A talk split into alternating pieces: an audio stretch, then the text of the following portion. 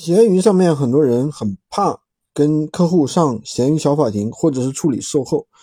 其实啊，处理售后还是比较好解决的。跟大家讲几个简单的原则。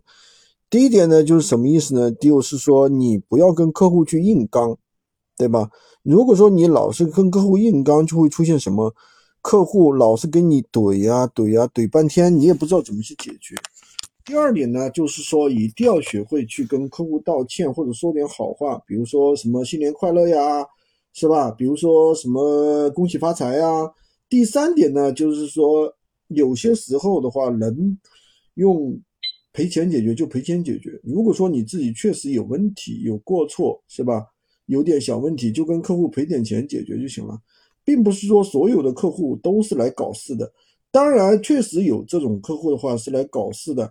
就是像这种客户的话，我们也不用怕事，不用怕他，对不对？那这种客户的话，我们比如说他非要上闲鱼小法庭，就跟他上就是了。我们掌握好那个我们的一个什么，掌握好我们的一个证据，对吧？